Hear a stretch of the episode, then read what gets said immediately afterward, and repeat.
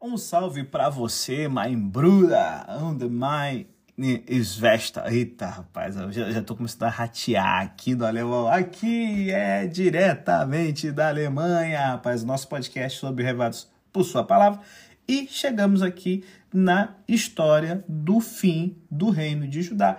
Nós vamos dar uma olhada nesse episódio na vida do malvado, do maligno rei Manassés, do bondoso rei Josias, que infelizmente não conseguiu impedir né, a destruição de Jerusalém e a sucessão de vários zeros à esquerda que vão até o final do Reino do Sul. Se você quer mais informações, quer saber mais, vai lá para a nossa temporada de Game of Thrones. Aqui a gente vai estar tá pegando só um ponto principal ou outro, sabe?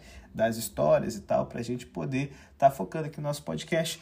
E já que é o último episódio da temporada de Segunda Crônica, né, de House of Cards, eu quero aqui agradecer né, a você que está acompanhando, que está ouvindo mesmo o podcast, tendo dado uma rateada justamente nessa temporada, mas dizer que a leitura foi feita em cima do livro Históricos para Todos, do teólogo anglicano Joe Goldgay, da Thomas Nelson, do Brasil. Então, gente, fica aí a dica de leitura. É, eu faço pesquisa, estudo um monte de coisa, mas sempre escolho um livro para ser o lido, para ser a base do nosso podcast. É claro que a gente altera uma coisa ou outra, não, não concordo 100% com as ideias do autor, mas fica a dica e a gratidão. E vem comigo para a lição do capítulo 33 nesse bloco que fala sobre a possibilidade de arrependimento. Gente, é, eu, eu, conheço uma pessoa que estudou diversas religiões com alguma profundidade e constatou alguns aspectos de cada uma delas que aprova e considera útil, embora tenha descoberto outros que parecem beirar pura superstição, como beijar a tromba da cabeça de elefante do deus hindu Ganesha. Por milhares de anos, as pessoas que beijaram a tromba provaram-se prósperas, e essa pessoa conhecida faz o mesmo com a sua estátua de Ganesha, na esperança de que possa obter o mesmo resultado. E isso, né, é a velha malandragem de salvaguardar suas apostas. Ela também pratica meditação taoísta com uma propensão budista porque lhe faz bem. E o resultado dessa combinação de práticas é a criação de uma religião bem bizarra, própria dela, bem individualista o único Deus a qual ela responde, na verdade, é a si mesma. E sabe, gente, a exemplo de muitos israelitas, Manassés ampliou as suas apostas, sacrificando a Jeová, adorando Baal e estabelecendo Aserais, que eram a esposa de Jeová dentro da, da cultura sincrética de religião já vista com a religião cananeia, prostrando-se diante do exército celestial. E né, na, no hinduísmo, Ganesha, com frequência, é referido como Senhor das Hostes. E ele está ali, Manassés, praticando adivinhação, como um meio de descobrir o que irá acontecer e, portanto, ser capaz de cumprir as suas obrigações reais. Ele né, cercou bem as suas apostas, só que, infelizmente, nada disso funciona, pois na verdade Jeová é Deus está acima de qualquer preocupação com o fato de Israel tratá-lo apenas com mais uma série de possibilidades ou mais uma de várias formas igualmente válidas de expressar a religião. Então, Manassés vê que apostou no cavalo errado, porque ele termina na Babilônia. Em sua época, a Babilônia era parte do Império Assírio, mas há duas possíveis né, implicações nessa referência à Babilônia. Da perspectiva israelita, as sucessivas superpotências orientais são mais ou menos equivalentes. Isso pode resultar na menção de uma em lugar da outra, de modo que aqui Crônicas pode estar se referindo mais textualmente à Assíria. O ponto presente na menção babilônia seria então que o exílio de Manassés prenuncia o exílio babilônico literal dos judaítas, cerca de meio século depois dos dias de Manassés um evento cuja culpa outras partes do Antigo Testamento tendem a lançar sobre Manassés, por ele ter estabelecido padrões religiosos em Judá que, na prática, jamais puderam ser desfeitos. Ainda assim, há boas notícias nessa analogia entre Manassés e o Judá posterior. Na Babilônia, Manassés se arrependeu e Jeová o restaurou. Talvez Judá, no exílio, também pudesse encontrar restauração caso se arrependesse. Outro significado possível da referência Babilônia está conectado à questão sobre como encaixamos a história do exílio, do arrependimento e da restauração de Manassés na história do Oriente Médio. Não existem referências externas a esses eventos, embora haja mais de um cenário no qual eles podem se encaixar, e um deles, particularmente plausível, envolve a Babilônia. Na metade do reinado de Manassés, o rei da Babilônia, que era irmão do rei da Assíria, se rebelou contra a autoridade do seu irmão e encorajou outras partes do império a se unirem a ele na rebelião. É plenamente plausível que Manassés tenha sido atraído a esse distúrbio, a exemplo de reis como Acas e Ezequias, e então pago por isso. O que interessa a Crônicas é que essa história possa ser explorada para apoiar uma de suas preocupações teológicas mais, mais importantes. Deus realmente está envolvido na vida do povo de Deus e de seu líder, e assim pode-se esperar punição pelos malfeitos e também misericórdia pelo arrependimento. Para os ouvintes da história de Crônicas, era tentador acreditar que eles seriam as vítimas desse passado. Os pecados dos pais estavam sendo visitados nos filhos e eles não estariam exatamente errados nessa visão. Uma geração paga o preço pelos pecados das gerações anteriores, da mesma forma que se beneficia da sabedoria e da bondade das gerações anteriores. Porém, isso não remove a responsabilidade da geração posterior de prestar atenção em sua própria relação com Deus, como se a sua fidelidade e arrependimento não fizesse nenhuma diferença. Cada geração apresenta-se diante de Deus plenamente capacitado a oferecer arrependimento e a buscar perdão. Se isso foi válido a Manassés, então é válido para qualquer um. Ao que tudo indica, seja qual for o arrependimento oferecido por Manassés, sua adoração foi curta. Certamente não durou até o reinado do seu filho. O retrato de crônica sobre Manassés pode ser comparado com o uso que o livro faz de hipérboles em outras passagens ou com o modo pelo qual Hebreus 11 fornece um relato seletivo dos heróis da fé presentes no Antigo Testamento, com o objetivo de usá-los para sustentar o ponto que se deseja enfatizar. O seu intuito não é fornecer um relato histórico equilibrado, mas uma história que impulsionará os seus ouvintes na direção certa.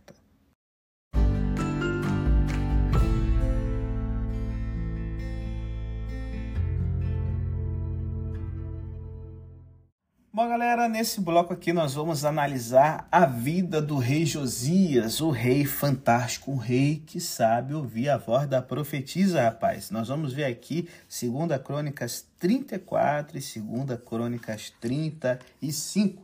E sabe, antes da gente entrar aqui na história do rei Josias, deixa eu compartilhar um negócio com vocês. Eu estou na Alemanha e no dia que eu estou fazendo a gravação, desculpa, no dia não, na semana aqui, tivemos o Dia dos Pais na Europa, que é numa quinta-feira. E assim, gente, eu fico pensando quando tem festividades como Dia dos Pais, Dia das Mães, gente, eu vou ser muito franco com vocês. Eu mal consigo suportar o pensamento de ir para igreja nesse dia aqui no Brasil, é um domingo à noite. Por quê? Porque eu sei que o foco está sobre essa festividade cultural barra comercial e não sobre a fé cristã. Então, assim, é, poxa, eu estava pensando em algumas vezes que eu fui no culto no Dia das Mães. Gente, o culto consegue muitas vezes ser menos cristão até do que eu estava imaginando. É, uma vez eu fui no culto que houve quatro testemunhos sobre a maternidade e, gente, nenhuma leitura da Bíblia. E assim, ah, pastor, mas o dia das mães, a mãe é o foco. Meu amigo, o foco do culto é Deus, não é a mãe de ninguém, não. E sabe, esse abandono da escritura no culto das igrejas, que em teoria né, enfatiza a sua autoridade, constitui um dos desenvolvimentos que significam que a igreja, tanto nos Estados Unidos quanto no Brasil, se tornará tão morta quanto a igreja aqui na Europa em uma geração. Por causa dessa situação, eu com frequência, cara, insisto com que os meus jovens, as pessoas que estão ouvindo meu sermão, considerem que a principal tarefa da gente é entender que a Bíblia ela é o nosso guia de fé e de prática. Que se a gente se reúne para o culto, ela é o centro. Que se a gente quer ter uma vida cristã, ela é a diretriz. E sabe, é, eu, eu agradeço a Deus porque tem gente como Josias. Por exemplo, Josias poderia ser o meu santo padroeiro, né? É claro que eu estou brincando, não sou católico nem nada. A, a Escritura, é, ela teve a oportunidade de olhá-lo no rosto e ele soube como responder esse olhar. Obviamente, o seu coração já estava no lugar certo, o que também é verdadeiro no caso das igrejas que acabei de citar. Seja qual for o efeito efêmero de qualquer arrependimento e reforma por parte de Manassés, não houve impacto duradouro sobre a vida de Judá e Amon, o seu filho e sucessor, prosseguiu em seus caminhos perversos. Podemos apenas supor os motivos políticos e religiosos dos assassinos de Amon e dos assassinos destes, embora não viesse a surpreender se um dos dois grupos fosse constituído de pessoas prejudicadas pelas políticas religiosas de Amon. Mas o resultado final da ação deles, obviamente, não alterou a situação religiosa em Judá. Então, Josias nasceu num contexto de infidelidade em Judá. Não obstante, a versão de sua história, apresentada por Crônicas, nos revela que Josias já estava buscando ao Senhor em sua adolescência, o que possivelmente indica que pessoas de um daqueles grupos de assassinos, ou alguém mais de Jerusalém, havia colocado aquele garoto debaixo de suas asas e lhe ensinado a verdadeira fé de Judá. Parece que Josias podia confiar em Uquias, o sumo sacerdote, é, como alguém comprometido com a correta adoração do templo. E ao completar 20 anos de idade, Josias iniciou uma reforma similar à empreendida por Ezequias, o seu bisavô. A exemplo de Ezequias, Josias não restringiu a sua atividade a Judá, mas se aventurou ao antigo reino do norte, baseado no princípio de que Efraim também era parte de Israel e, portanto, parte do reino pelo qual o rei que governava o trono de Davi deveria se interessar. E como Ezequias, ele descobriu que havia pessoas no antigo reino do norte que desejavam se associar com o templo em Jerusalém e com a sua manutenção. Uma vez mais, os ouvintes e leitores de crônicas são encorajados a ter uma visão de pessoas do reino do norte se unindo a Judá dessa forma. É difícil presumir que o culto a Jeová fosse o padrão regular em Israel e que adorar uma ampla gama de divindades seria uma aberração ocasional. A necessidade dessa reforma era o padrão comum, é, é, é, sabe? não é padrão, mas assim, a necessidade dessa reforma enfatiza como o culto de um grande número de divindades era o padrão comum em Judá. E a adoração ao Senhor é que era uma aberração ocasional, infelizmente, o que é reforçado pelas descobertas arqueológicas. É, essa semana mesmo eu estava no Museu do Louvre, em Paris, e tem uma parte lá que são de antiguidades do Antigo Oriente Médio, e tinha uma, um, uma ala ali só sobre coisas de Israel. Gente, o tanto de estátuas de Baal, de Aserá, sabe? É, é, e, e assim, o triste é que junto a tudo aquilo tinha um, um nicho vazio, que era o que simbolizava a presença de Jeová. Porque não podia fazer imagem de escultura, já que o mandamento proíbe, né? mas dos outros está valendo. É, é, é, basicamente isso, sabe? A vida de alguém que mistura ah, vários, sabe? Uma salada religiosa, é esse vazio aí. O rolo de ensino descoberto durante a restauração do templo era presumidamente alguma porção do que com o tempo se tornou a Torá ou Pentateuco. Toda o Pentateuco seria muita leitura para ser lida de uma só vez, e o rolo tem sido regularmente presumido como uma forma do que nós chamamos de Deuteronômio, um livro que expressa que o desastre virá sobre Israel pela grande infidelidade a Jeová.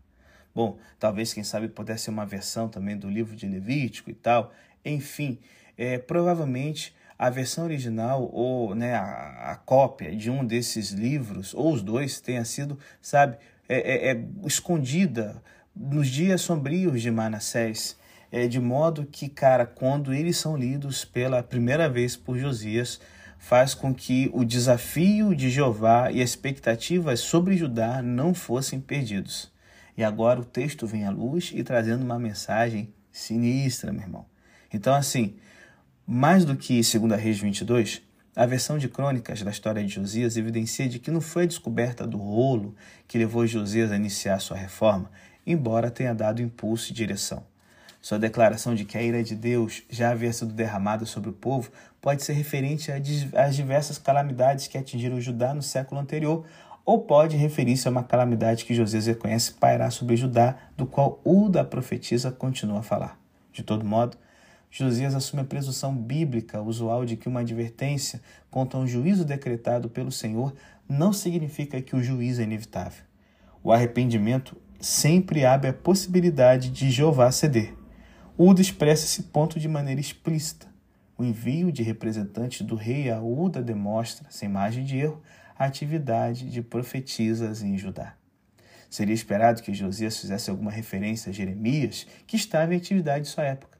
Porém, ele não era de Jerusalém, muito menos um membro do governo, ao passo que Uda vivia em Jerusalém e era casada com um membro do grupo de funcionários do governo e ligado ao templo. Né? Se ainda tivéssemos dúvidas, poderíamos imaginar que Josias esperasse um contato mais fácil com Uda do que com Jeremias. Se for esse o caso, suas expectativas foram frustradas, amigo, porque Uda disse exatamente o que Jeremias teria dito. E aí, Então agora nós vemos que ele vai restaurando, vai reformando a adoração em Jerusalém e tudo mais. Porém, a história que fala de um rei que está agindo conforme o, o, a, o que ele encontra na palavra de Deus, a gente poderia esperar ter um final feliz, mas não é o que acontece.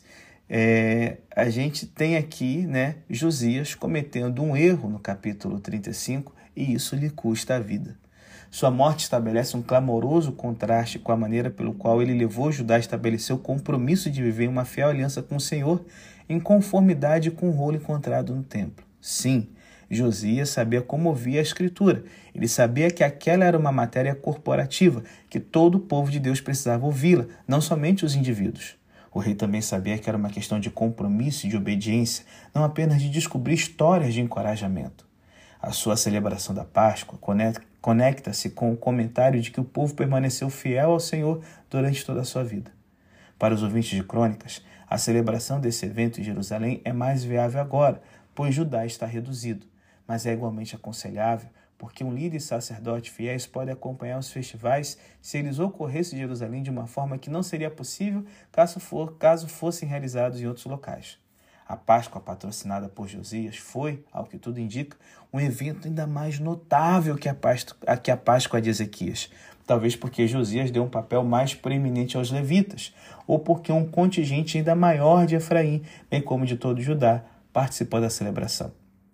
E aí, gente, pensando aqui no final da vida de Josias, o contexto do desastroso erro de Josias envolve os derradeiros anos do Império Assírio.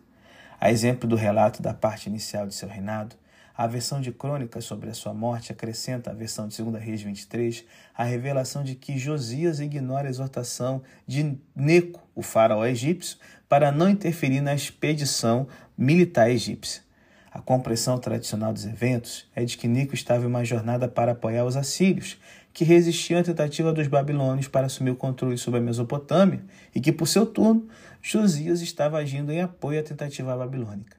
Meguido é uma importante cidade efraimita, na extremidade da planície central de Israel, acessível por uma passagem pelas montanhas que era uma rota regular entre o Egito e a Mesopotâmia. É daí que vem o nome Armagedon, né, no livro do Apocalipse, deriva do termo hebraico para o Monte Meguido.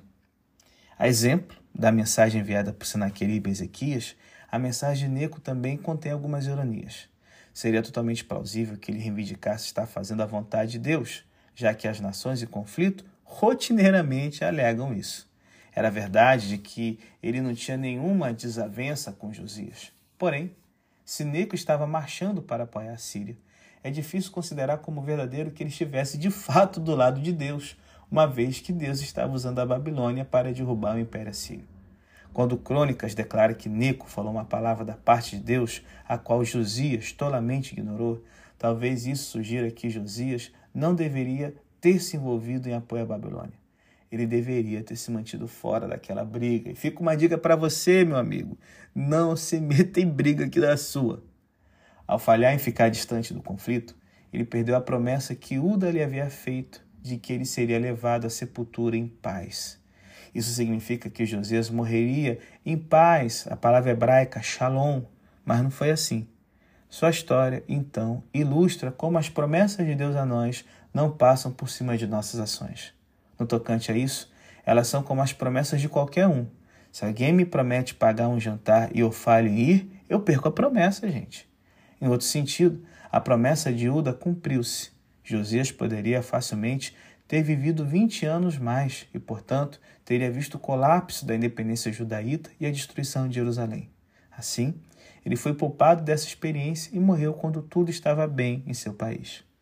Os lamentos de Jeremias, infelizmente, não foram preservados, embora o retrato de Jeremias lamentando possa ter encorajado a ideia de que ele compôs os lamentos presentes no livro de Lamentações. E para quem escreveu, né, Sofrimento de Azer, né, é muito plausível a gente imaginar ele sofrendo de coração por um rei como Josias, que tinha o coração no lugar certo, a cabeça no lugar certo e o firme desejo de ser fiel à palavra de Deus. Infelizmente, nem todo mundo que é de Deus acerta sempre. Fica a dica. Briga dos outros, não meta a colher.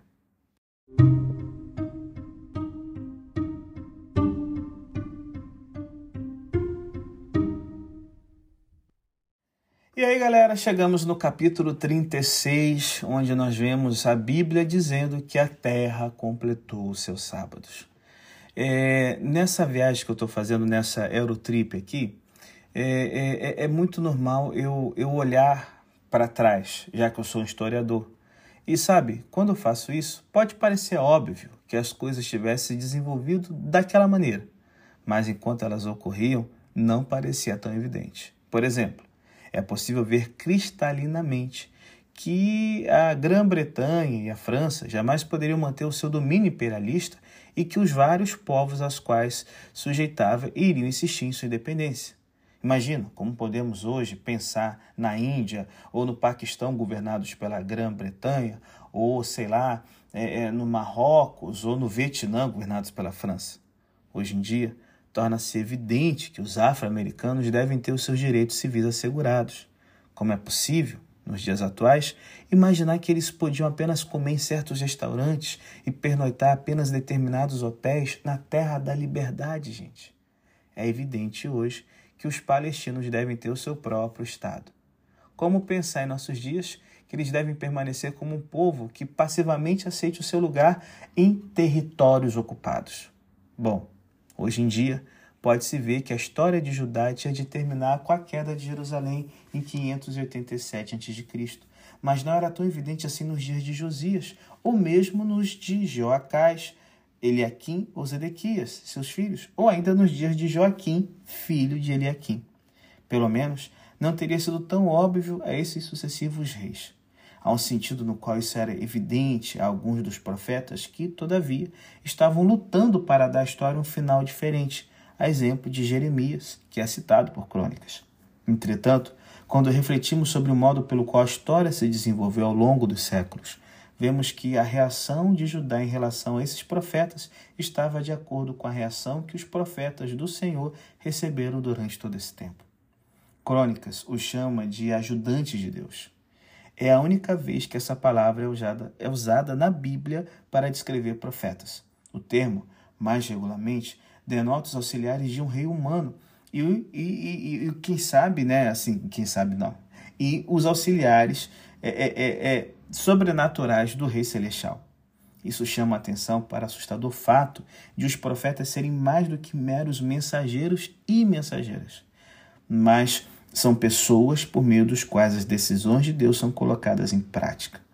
Podem ser instrumentos de bênção, mas de modo mais frequente são meios de as advertências de Deus tanto serem anunciadas quanto implementadas, quando não acatadas. Crônicas usa uma expressão vívida para descrever Deus enviando esses ajudantes. No lugar da expressão enviando-os persistentemente, a versão Almeida, revista e atualizada da Bíblia, traz começando de madrugada. Jeová é como um presidente que se levanta às 5 da manhã para se reunir com a sua equipe e enviá-los com as tarefas que precisam ser realizadas. Eis como Jeová está enviando mensagens a ajudar para que o povo possa encontrar misericórdia e escapar do juízo. O modo pelo qual Crônicas estabelece esse ponto ilustra o padrão do Antigo Testamento retratar Deus. Pode-se dizer que Deus está desesperadamente ansioso para mostrar misericórdia ao seu povo, mas tudo é vão. Tudo, tudo, tudo em vão. Próximo ao fim da história, três dos quatro últimos reis de Judá são depostos pelos egípcios ou pelos babilônios, pois esses dois poderes almejam obter o controle da área no qual Judá vive. Caldeus, gente, na prática, significa o mesmo que babilônicos, ok? Os caldeus eram um povo que veio é, do sul é, é, do Iraque e governar a Babilônia. Enfim, Cada um desses reis angaria a desaprovação dos poderes imperiais ou de Deus, ou de ambos. Deus segue adiando o momento em que o machado deve cair, mas eventualmente precisa fazê-lo. E Crônicas utiliza duas imagens vívidas adicionais para descrever o efeito sobre o próprio país. A terra de Israel deveria ficar sem cultivo e, portanto, descansar a cada sete anos, e Levítico 26 usa isso como uma metáfora. Se a terra não tiver a chance de descansar da transgressão de Israel, Deus, no devido tempo, removerá os seus habitantes para que o descanso da terra ocorra.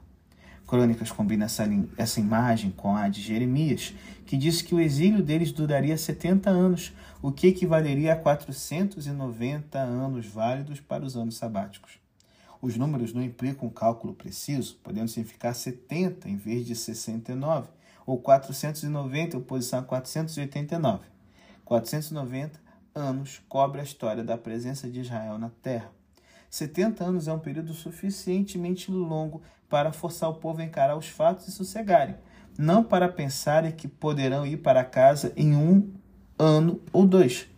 Mas é possível fazer o período de punição durar 70 anos com certa precisão, contando, por exemplo, do exílio do rei Joaquim em 597 a.C. até o término da reconstrução do templo em 516 a.C.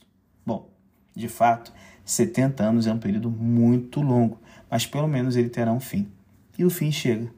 Uma vez mais, considerando os últimos anos de Judá, o início do exílio, seria impossível imaginar o término do poder babilônico sobre Judá, do mesmo modo que a maioria dos habitantes do subcontinente indiano acharia impossível conceber a queda do Império Britânico. Porém, a Babilônia caiu diante de Síria em 539 a.C. Em certo nível, esse evento é apenas mais um episódio na história dos impérios mundiais que imaginam durar para sempre, porém sem sucesso. Em outro nível, ele ocorre porque Deus está comprometido em cumprir a declaração feita por meio de Jeremias de que o exílio duraria 70 anos, um tempo sobremodo longo, mas não eterno. A ascensão de Ciro foi obra de Deus. O rei da Pérsia estava fazendo o que queria e podia fazer como grande líder que era, mas também estava cumprindo os propósitos de Deus sem perceber ou ter a intenção. Se ele atribuiu seu sucesso a Jeová quando falou aos judaítas, de certo atribuiu a outros deuses quando falou com outros povos. Com certa ironia, ao citar Jeová, Ciro falou mais verdadeiramente do que poderia imaginar. Crônica, gente, chega ao fim. É um clássico filme de Hollywood pois conta uma história sombria, mas o seu final capacita ajudar a deixar o cinema encorajado pelo fato de Deus não ter exterminado o seu povo.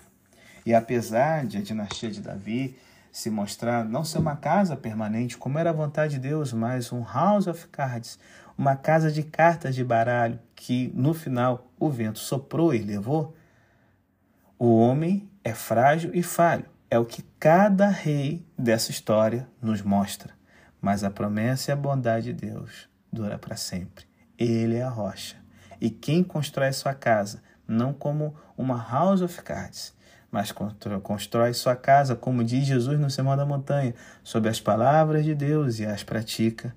Essa casa sobre a rocha, vem tempestade, vem vento, vem tumulto. Essa casa não vem abaixo que a gente possa ficar empolgado com a ideia de que no filme da nossa vida, Deus sempre dá uma nova chance.